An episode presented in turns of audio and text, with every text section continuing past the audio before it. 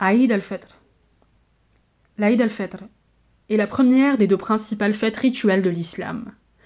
Il marque la fin du ramadan, le neuvième mois, qui est consacré au jeûne chez les musulmans. Il est célébré pendant les trois premiers jours de Shawwal, le dixième mois du calendrier islamique. Ce calendrier étant lunaire, la fête peut tomber à n'importe quelle saison de l'année. Comme la grande fête qu'est l'Aïd al-Kabir, l'Aïd al-Fitr commence par la prière commune, salat, à l'aube du premier des trois jours de célébration. En cette occasion, les musulmans organisent banquets et réceptions officielles, des visites privées et des fêtes entre amis, s'échangent des cadeaux, portent des vêtements neufs et se rendent sur la tombe de leurs proches.